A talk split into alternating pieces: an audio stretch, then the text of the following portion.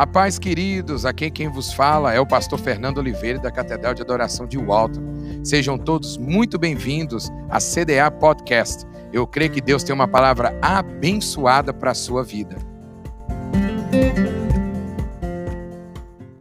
Hoje, como a pastora disse, é assim, o segundo, segundo dia da série, e eu trouxe uma coisa muito simples, mas é uma grande questão quando a gente chega num certo ponto da vida.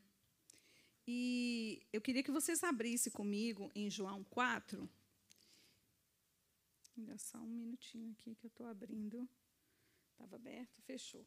Mas, enfim, todos já encontraram João? Amém. Glória a Deus. É, o pastor, na semana passada, falou sobre o sentido da vida. E Hoje eu queria praticamente dar seguimento àquilo, ou fazer uma.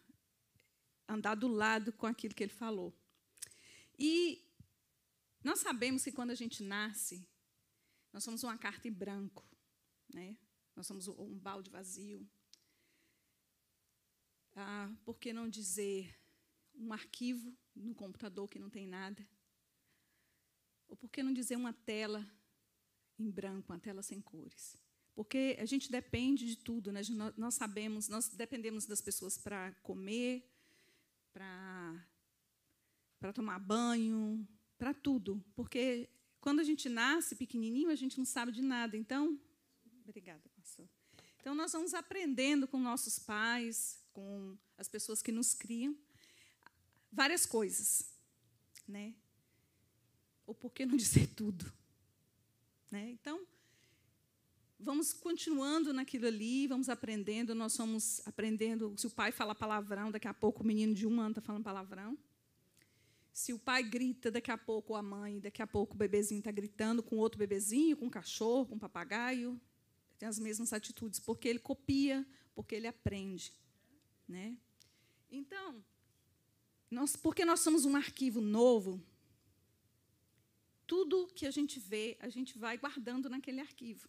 É aonde também é como chamada a primeira infância, onde a gente cria os traumas que vêm assombrando a vida todinha. É tudo ali nos primeiros anos de vida. Nosso arquivo está em branco. Então, por estar em branco, ele preenche com as primeiras coisas que a gente vê, que a gente vive, que é a primeira infância até sete anos, se não me engano. E aí, depois, é chamada segunda infância, você já está com aqueles trauminhas mas também você já aprendeu algumas coisas. Tem crianças que, que, que aprendem a se defender mais rápido, outras não. Depende do tanto de proteção, acaba sendo é, aquela criança que fala, ai, que criança nojenta. Tudo é aprendido. Né? E quando a gente torna adolescente, a gente começa a buscar um lugar ao sol, como diz. A gente começa a buscar a nossa identidade, que nós queremos ser, é, ter a nossa própria marca no mundo. E a gente faz questão disso. Hoje eu estava lembrando, quando eu era adolescente, as roupas que eu usava. Eu gostava de uns macacão folgado, chapéu. Toda, toda vez desse. não cresci muito, não mudei muito, mas tem o meu jeito. E o que, que acontece?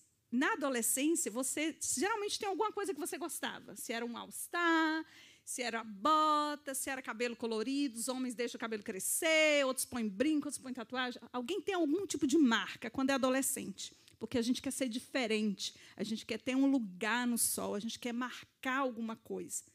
Não é? Só que quando nós crescemos, por, por, por, questão de, às vezes, eu preciso de trabalho, você não pode usar brinco, às vezes você precisa cortar o cabelo, às vezes você não pode usar aquelas roupas. Ou alguém começa a falar, ou, às vezes você tem um namorado, ou uma namorada não acha bom aquilo, você começa a mudar.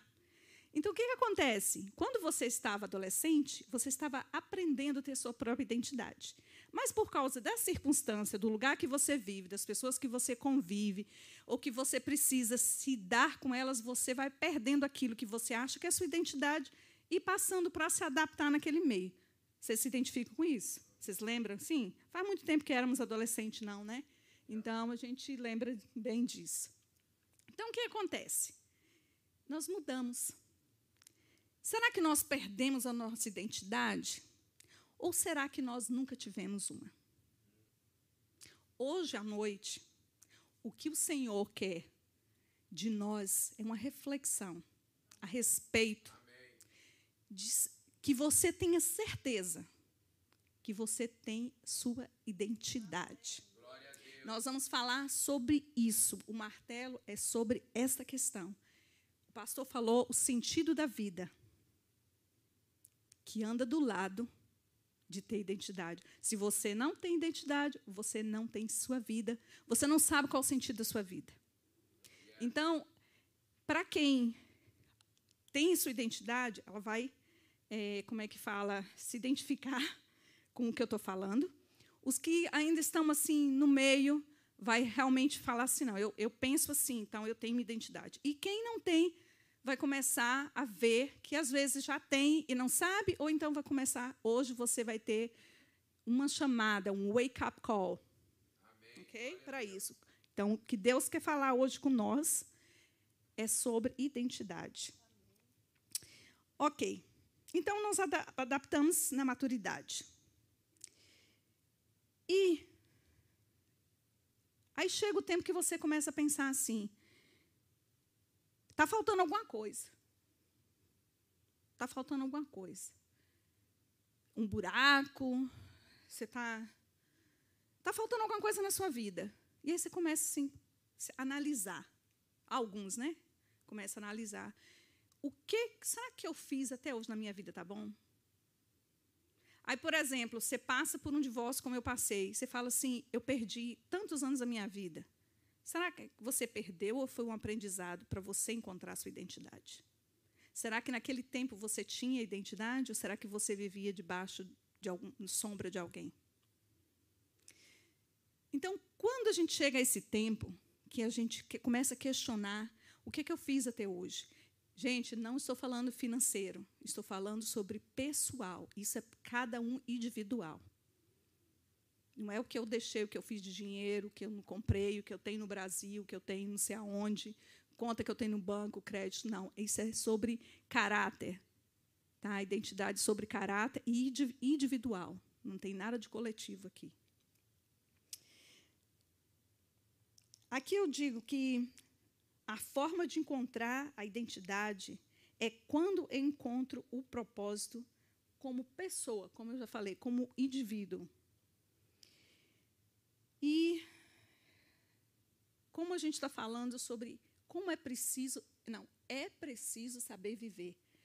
Como é que eu posso chegar até os anos que Deus vai me dar de vida se eu não tenho identidade? Então chega um ponto que eu preciso encontrar. Você já sabe, você tem uma identidade? Então, eu vou fazer umas perguntas antes que a gente entre no texto. O que eu vou deixar quando eu for? Como eu disse, não é financeiro. O que, que eu vou deixar? Como é que as pessoas vão falar de mim? Morreu Mônica, aquela fofoqueira. Morreu Mônica, aquela que adorava fazer intriga na igreja. Morreu Mônica, aquela que vinha na minha casa e comia demais. Mônica, quem é Mônica? Ah, aquela pessoa que às vezes você ligava, ela ficava uma hora te escutando.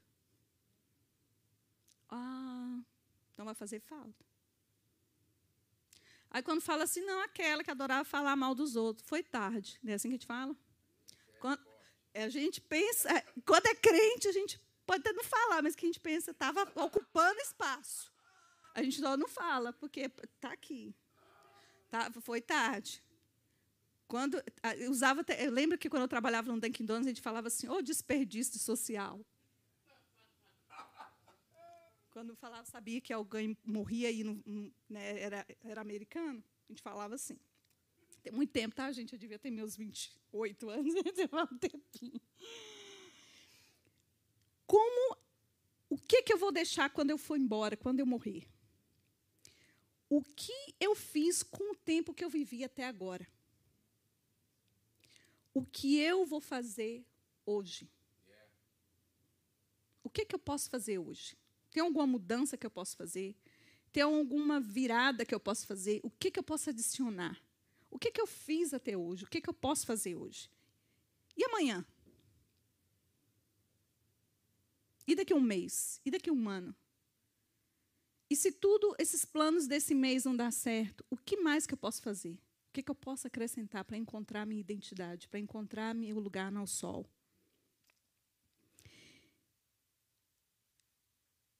A minha vida me traz felicidade ou me traz paz quando eu estou sozinha ou eu preciso de alguém para me trazer paz e alegria.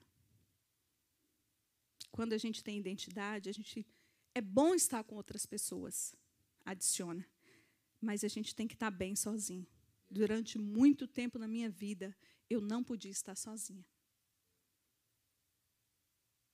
Não podia estar sozinha, porque eu não tinha identidade. Eu precisava das pessoas para me trazer a identidade, porque não era que eu copiava as pessoas, mas eu era como uma folha no vento. Quando a gente não tem identidade, nós, é, nós somos como uma folha no vento. Nós caímos da nossa árvore e vamos rodando, rodando, rodando. A gente cai perto, a gente vai passar o tempo, a gente vai apodrecer, vai virar pó. Se vai para longe, vai acontecer a mesma coisa. Vai passar o tempo, vai apodrecer, vai virar pó. Mas se nós temos identidade, nós somos como uma semente boa. Se eu cair perto da árvore, eu vou crescer, eu vou germinar. E se Deus quiser, eu vou dar frutos. Mas se eu cair longe, o que vai acontecer comigo? A mesma coisa. Eu, por quê? Porque eu tenho identidade. Vamos lá para João, então? Que é João 4. Eu vou ler o 14, 15, para começar. E nós vamos descobrir por que, que eu chamei esse assunto e, como diz a escola bíblica, o texto-chave. Vamos ler o 14 e 15. Esse aqui é uma é muito conhecido, um texto muito conhecido. A maioria quem que já ouviu pregar sobre essa mulher? A mulher samaritana. Então aqui. O 14 diz: Aquele, porém, que beber da água que eu lhe der, nunca mais terá sede. Pelo contrário, a água que eu lhe der será nele uma fonte a jorrar para a vida eterna. Disse-lhe a mulher: Olha só isso aí. Senhor, dá-me desta água para que eu nunca mais tenha sede e nem precise vir aqui buscar água. Tem uma tradução que eu li quando eu fui estudar isso aqui, que diz que Jesus fala que ele é um poço artesiano, um poço artesiano inferior. Então, um poço é assim, um, uma cisterna, cisterna você cava um buraco e aí tem um lençolzinho de água, a cisterna você cava o poço e vem aquela água que está mais ou menos por cima. Aí junta com a água da chuva, pode descer com água de enxurrada. Então a água não é 100% pura. Um poço artesiano comum vai cavar com a bomba, vai encontrar ou um lençol de água, ou então água que está perdida entre as rochas, ou água que desceu pela terra, e vai trazer uma água limpa. Geralmente o poço artesiano ele jorra água. A água, às vezes, não precisa nem ser bombeado. Ela simplesmente botar o cano, a pressão dela já sobe. E é uma água pura. É uma água que, às vezes, não precisa nem ser filtrada, de tão limpa que é. Quanto mais fundo o poço, mais a água é limpa. Mas Jesus não falou que ele era um poço artesiano, ele falou que era um poço artesiano inferior. Significa, é mais profundo, é mais caro de fazer. O investimento financeiro segundo eu estava lendo, é caríssimo. Porque o poço artesiano comum dura por 40 anos, 45 anos. Eu lembro que quando chegamos no Pará, é, quando eu tinha quatro, então tem uns 40 anos atrás, meu avô cavou um poço, porque a água do rio era muito longe. Então ele cavou um poço artesiano. Esse poço ainda está lá, funcionando mil maravilha, tem muito mais de 40 anos porque eu fui para o Pará, eu devia ter quatro anos, eu tenho 47, então 43 anos. Hoje é a fazenda de um tio meu, mas está lá o poço. Só que Jesus não está falando do poço no meio, ele está falando do inferior, que é lá embaixo. O investimento é super caro e, geralmente, você não precisa fazer outro. É aonde as pedras são mais limpas, a água é mais limpa, o jato de água é mais forte. Não tem nenhum tipo de influência de contaminação, a água é super limpa. E promete que não vai secar. Então ele se compara com esse poço. Nós sabemos que a água na Bíblia é vida. A água é purificação. A água também pode ser destruição, castigo. Mas aqui estamos falando sobre purificação, que Jesus fala, sobre é, coisas boas. Então, vamos, hoje vamos concentrar nisso aqui. a explicação sobre os poços. Bem, agora vamos voltar, ir para o contexto bíblico.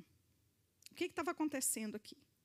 É, eu queria chamar a atenção de vocês no começo aqui, é, que fala que, que Jesus, quando Jesus encontrou, estava no poço, ali estava a fonte de Jacó, cansado de viagem, ali no 6, Tá, ah, vou mais para frente. Nisto veio, ok, aqui é o 7 fala. Nisto veio uma mulher, que não era lá essas Coca-Cola na época, não era muito considerada, né?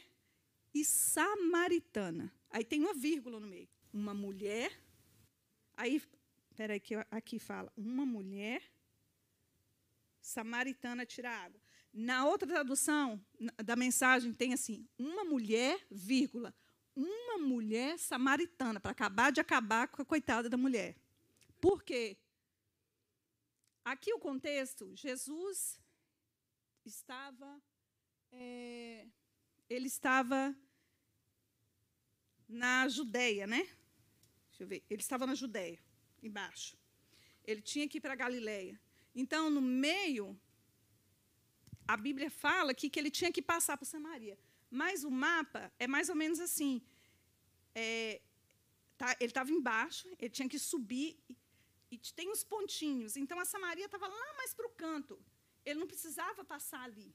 Ele podia ter vindo direto pelo caminho. Só que ele passou lá. Porque a água, a fonte, o poço astesiano inferior, que era Jesus, precisava jorrar água para alguém que não tinha identidade. Aqui, essa mulher, Samari, mulher, nós já falamos que, sabemos que mulher, no contexto bíblico, nesse tempo, não tinha valor nenhum. Era mais, até um cavalo tinha mais valor que uma mulher. Né? Principalmente igual essa daqui, que Jesus ainda desmascara e fala que ela tinha cinco maridos e que o que ela tinha já não era, era praticamente não era dela, então ela era muito acima do seu tempo, ou para que não dizer, era uma piriguete, como diz no Brasil. Né? Então, o que acontece? Já não estava muito bem para ela. Agora, samaritana. Gente, para falar no povo samaritano, é uma questão. Vou ver se eu consigo explicar para quem não sabe. Samaritano é o seguinte: quando os reinos foram divididos, Samaria estava no reino do norte, que pertencia meio tribo de Manassés, eu creio, e a tribo de Efraim, que era a tribo de Manassés, a meio tribo de Manassés, foi dividida a, a, a porção de José. Então foi dividido para os filhos dele. Então era ficou no canto, né? E o rei foi e o reino foi dividido depois de Salomão. Então a Samaria ficava no norte. O que aconteceu? Quando a Síria invadiu, ele levou é, os principais, os príncipes, os ricos, os influentes, os estudiosos, levou cativo para a Babilônia, a Síria e Síria.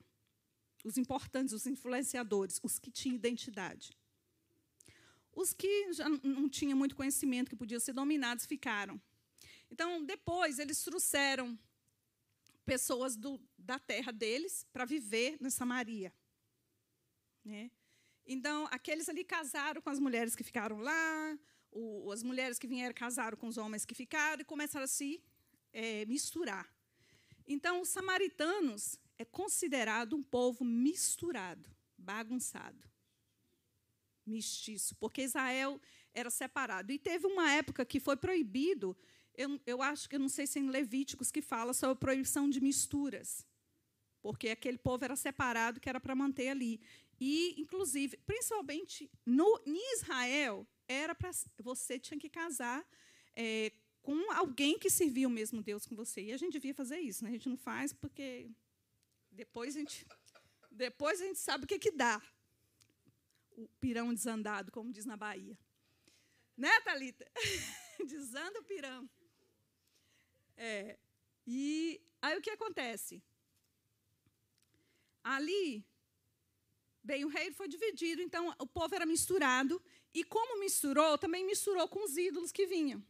Só que teve uma vez, Deus deu lá, naqueles dias que ele não estava muito bem, não estava a misericórdia, ele falou assim: eu vou aqui, encheu, deixa eu dar um jeito em vocês, mandou um monte de leão, matou a metade, um monte de gente.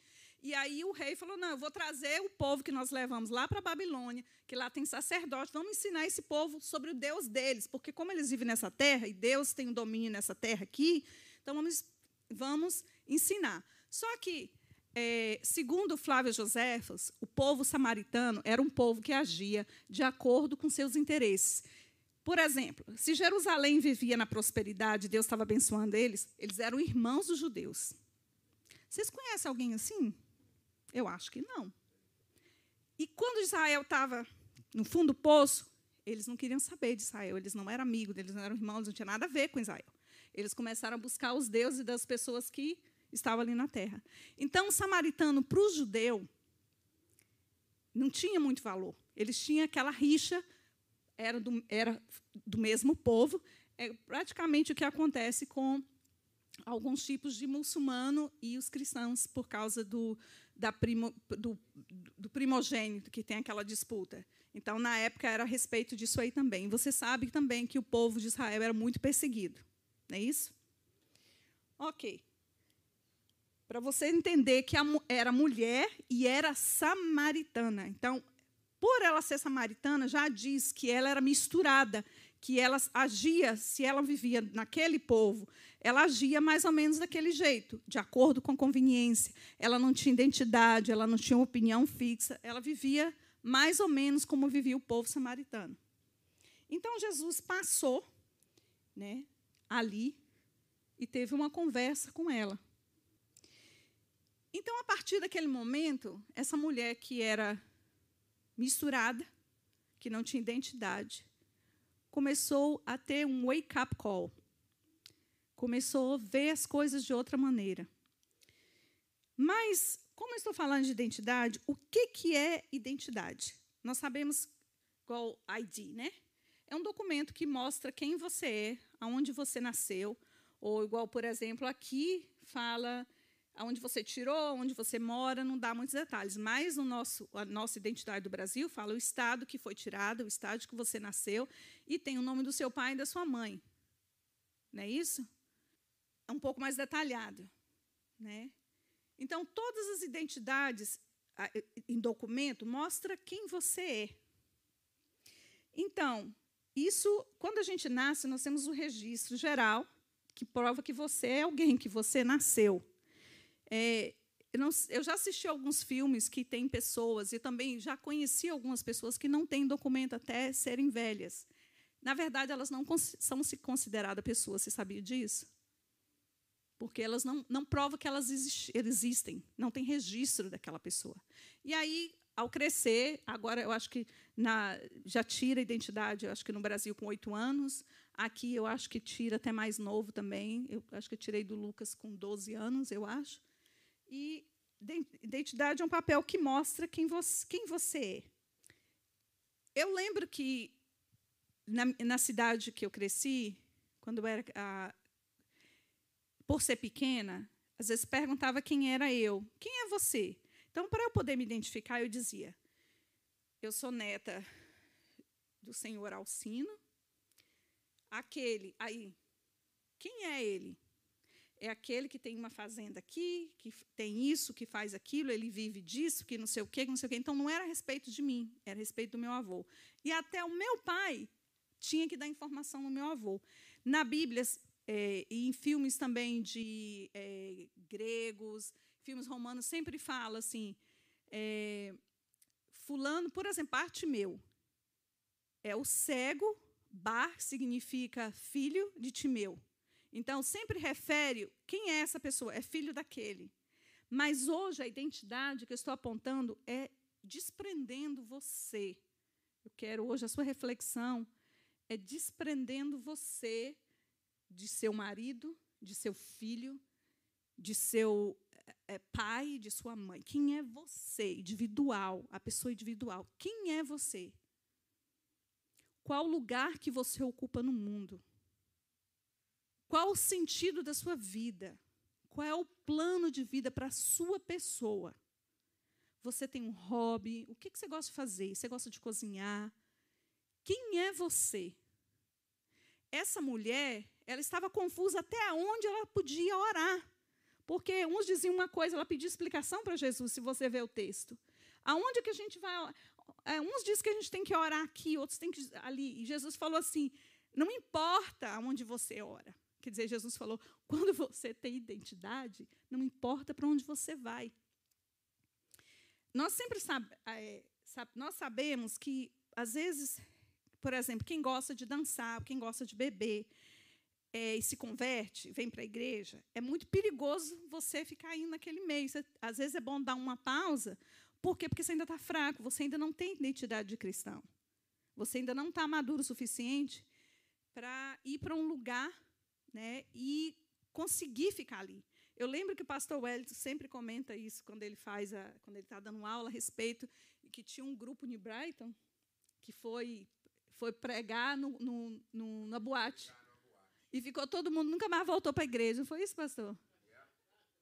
Foi não, nós vamos para o pagode ou rock, isso, é, pois é. E ficou lá, nunca mais voltou. Por quê? Porque eles não tinham identidade cristã ainda.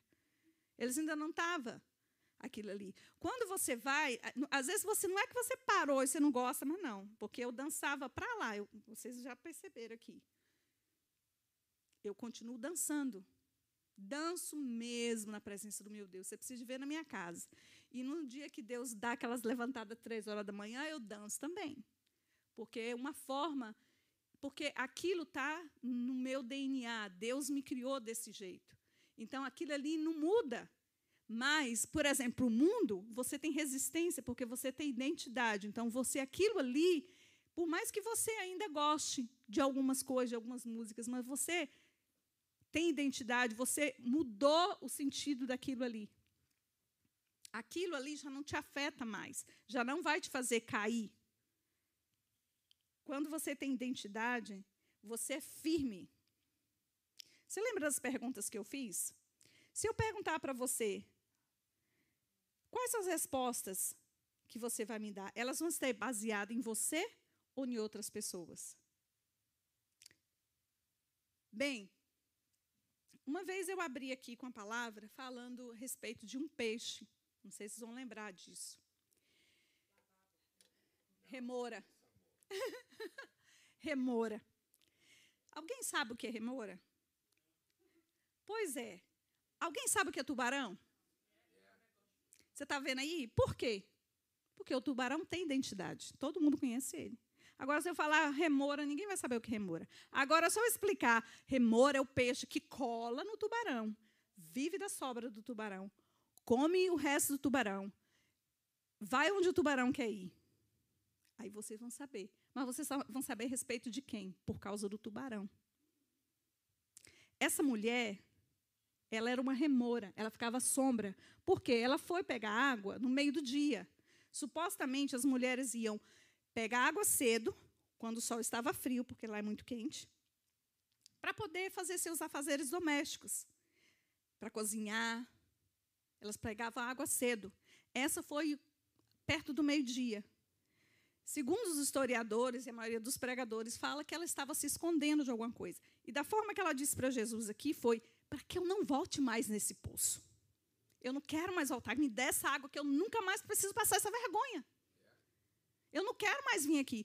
Por quê? Porque ela não tinha identidade. Gente, quantas vezes já aconteceu com você num lugar que você não quer ir, que você sabe que tem pessoas lá que não gostam de você.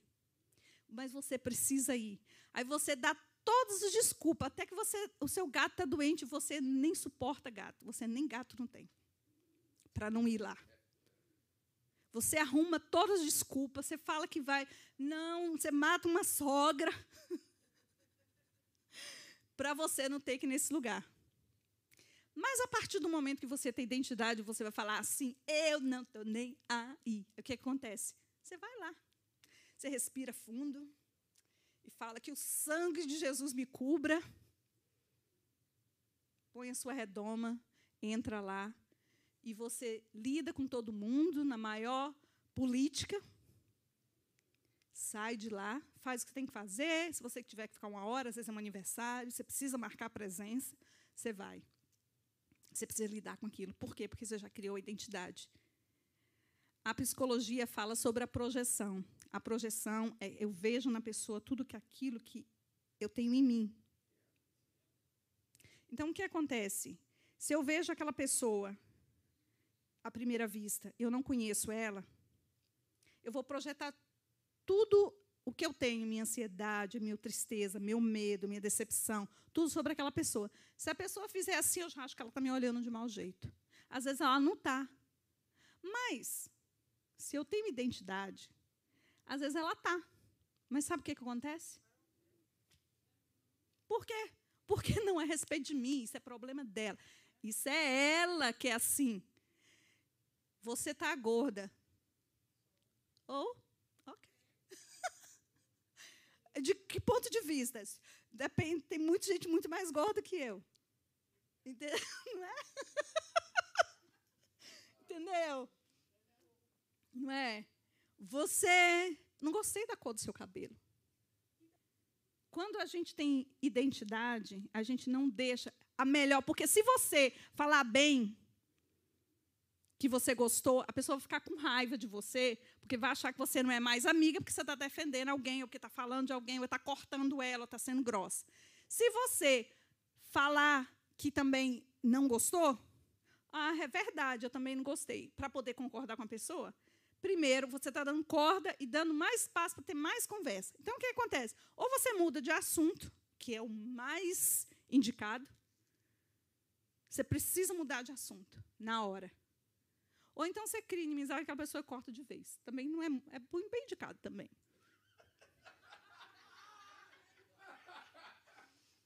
Gente, a identidade, quando a gente tem identidade, eu vou te contar, viu?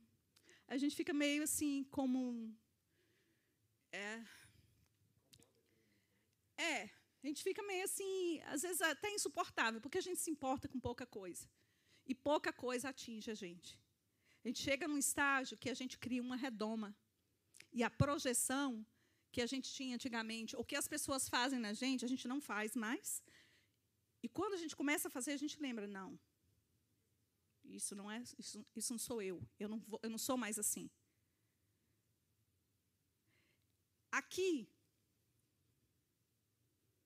fala, eu falei sobre Joseph Campbell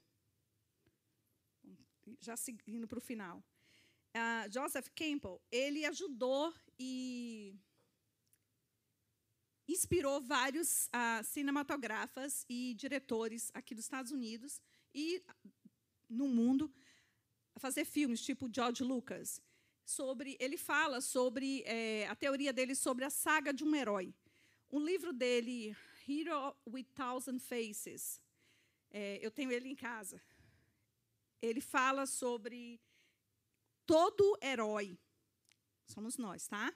Todo herói precisa de um algo para ter identidade, para se tornar um herói. O que que é? Confronto. Ele precisa ser confrontado.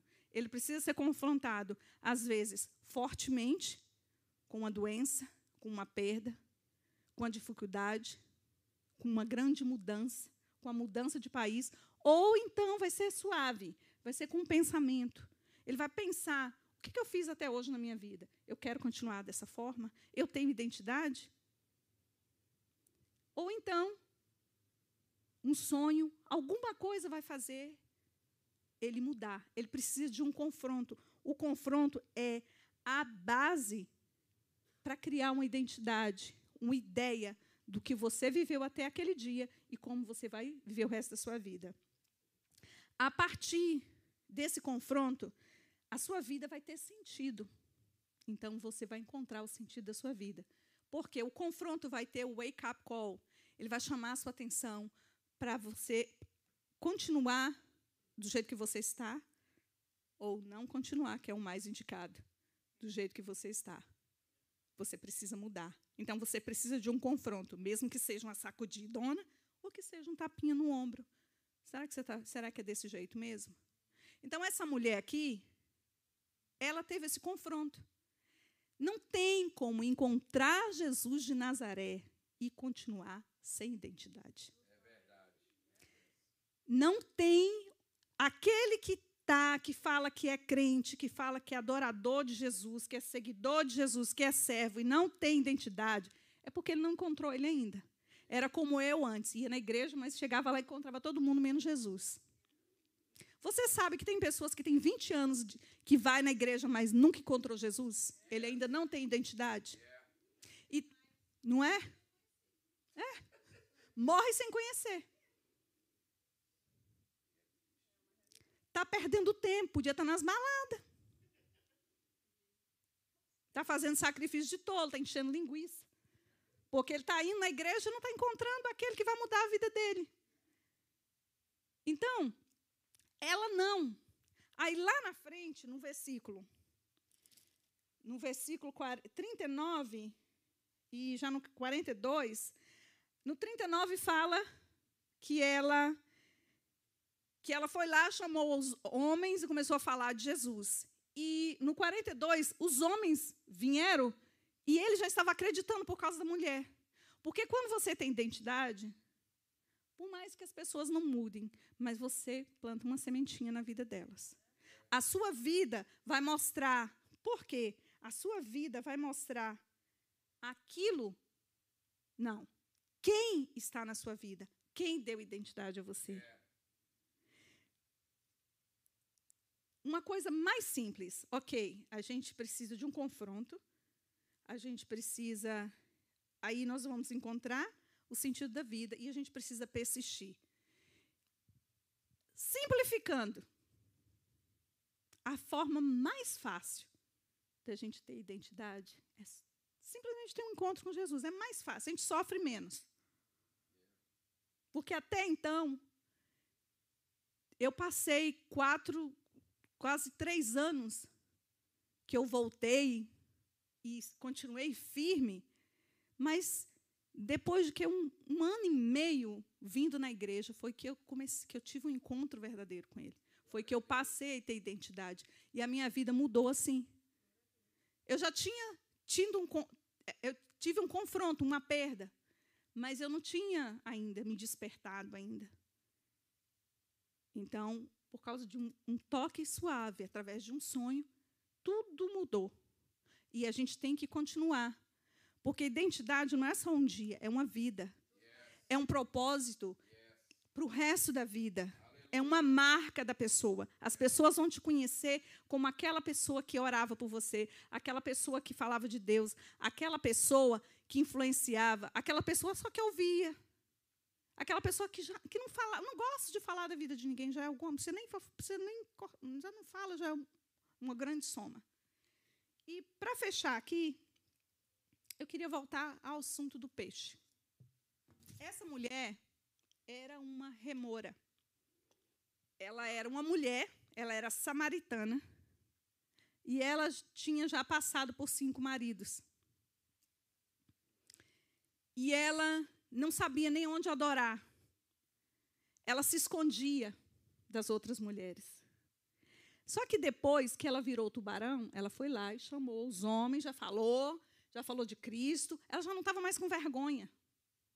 Ela já mostrou o rosto. Ela já não estava nem aí. Será que a vida dela mudou? O passado dela foi apagado? Ela era, não mudou. Às vezes ela não podia nem separar daquele cara. Às vezes ela dependia dele para comer ou sei lá o quê. A vida dela ainda continuava, as pessoas iam falar. Só que ela não estava nem aí mais, porque ela não era mais aquela pessoa. Para ela, ela criou identidade em Cristo. E a partir do momento que você tem identidade em Cristo, pouca, pouca coisa importa. A gente tem que. A gente tem as prioridades, os focos, que são mais importantes do que comentários. Às vezes até um comentário bom. Fala alguma coisa de você, você fala assim, eu não vou nem ouvir isso. Por quê? Porque às vezes você nem acredita. Na... Depende do que está vindo, você nem acredita que é verdadeiro. Aí você fala assim, eu não vou nem me iludir com isso. E outra coisa, às vezes é bom a gente não se iludir, sabe por quê? Porque quando a gente começa a ser muito elogiado, a gente estaciona. Quando começa a falar, nossa, você é muito isso, você. Quando, quando começa a ver que eu tô, que eu tô pegando peso e alguém comenta alguma coisa, logo, logo começa a dar um jeito de me livrar deles. Pelo menos um pouquinho. Mas, quando começa a falar, não é muito, muito difícil, né? Mas, quando começa não, você está muito bem, você está bonitona, e aí entra no ice cream. Porque você acha que a roupa ainda está dando, vai esticando mais um pouquinho. Aí começa. É. Aí quando alguém fala, você, nossa, engordou, hein? Nossa, a última vez que eu te vi, você estava bem mais magra. Quando é assim delicado, porque tem uns que falam, uau, você engordou pra caramba. Tem alguém que fala assim. Sempre tem um assim. Que fala assim, não, eu sou sincera. Não, você é rude. né? Fala, nossa, antigamente esses 11 que você tinha assim, era mais, era mais raso, agora está bem fundo, né? Tipo assim, as marcas de expressões e tudo mais. Então eu puxo um cabelo branco e arranco. Posso arrancar? Tem gente que faz assim, gente, é terrível. Entendeu? Vou arrancar. Não, e outra coisa, mulher tem um problema. Começa a perder cabelo aonde não deve e nascer também onde não deve. Onde devia perder, não perde. Tá? Então, é complicado. E aí tem aqueles indelicados que falam: Nossa, tem um cabelo branco aqui no seu pescoço. Posso arrancar? Posso arrancar? Gente, você quer abrir um buraco igual uma avestruz. E aí é desse jeito. Por quê? Te incomoda? Não, pode, pode arrancar. Não, não estou nem aí. Mas o confronto, o confronto, ele muda, gente. Olha, eu fui numa. Um, no, no começo disso aqui tudo, eu fui numa terapeuta. E aquela mulher tirou de Hitler e botou em mim ela falou para mim que eu era codependente, que eu fui codependente por 14 anos e eu não tinha mais cura. Você sabe o que é codependência? Codependência é aquela pessoa que depende de outra, mas ela depende de outra pessoa que precisa dela.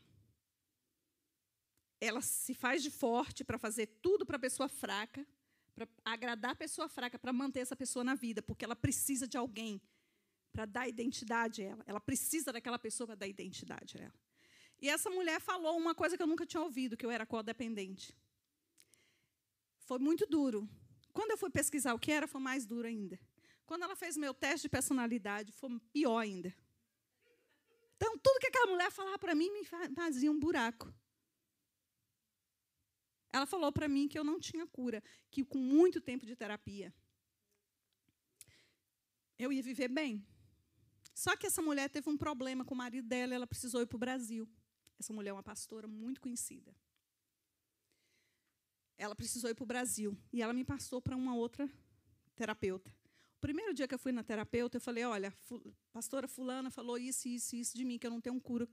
E isso, e blá, blá, blá, blá, blá, blá, blá. Eu estava desesperada. Eu botei a culpa do mundo, até o preço do combustível eu botava em mim. De tanto que eu me sentia culpada, porque o tanto que aquela mulher falou de mim. E, tipo assim, foi um confronto muito grande. Eu comecei a ver que fazia sentido. Quando eu fui na outra mulher, ela falou assim: ok, pode ser o que ela falou, mas eu trabalho com Deus que cura. Nada do que ela falou de você vai fazer com que você continue assim. Todos os diagnósticos, todos os todos os papéis, tudo que estiver contra você, vai ficar debaixo da cruz daquele que te chamou. O sangue de Jesus está sobre você. Você crê? Eu falei, creio. Ela falou, pois é. Pois eu sirvo um Deus que cura. Eu não creio em diagnósticos. Foi assim que ela me disse. Eu recebi a palavra daquela mulher. E eu fiz dois anos de terapia com ela. E é uma pessoa que depois ela me, me dispensou porque a gente se tornou amiga. Eu não podia mais fazer terapia com ela. E ela falou que eu estava indo lá só bater papo. Então ela me despachou. Eu converso com ela toda vez que ela vai dirigir para um lugar longe, ela me liga para fazer fazer companhia para ela.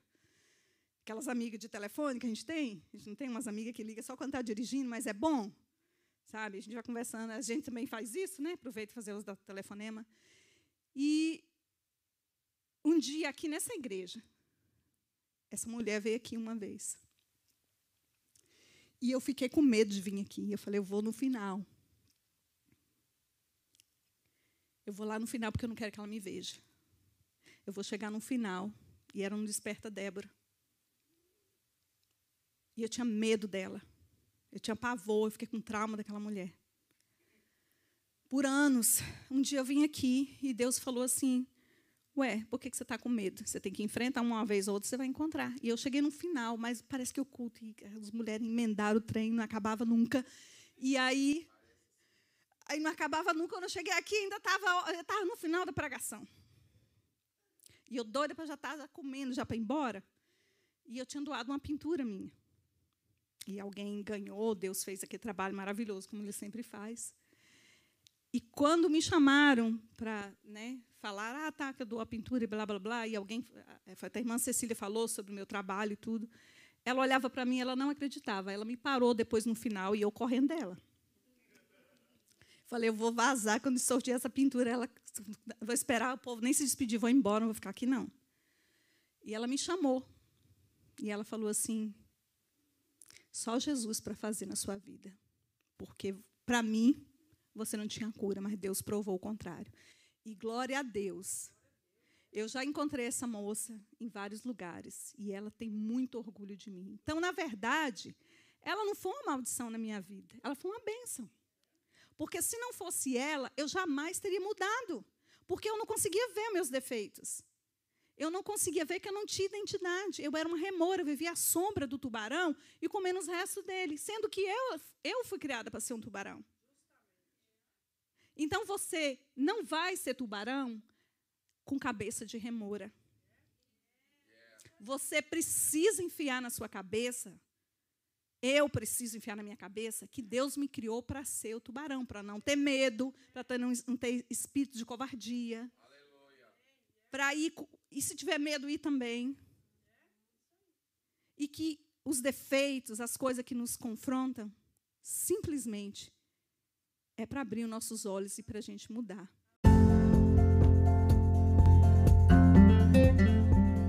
Se você não quer perder palavras assim como essa, não esqueça de nos seguir aqui. É clicar no sininho para ser sempre notificado assim que sair algum conteúdo novo. Um forte abraço e que Deus te abençoe. Até mais!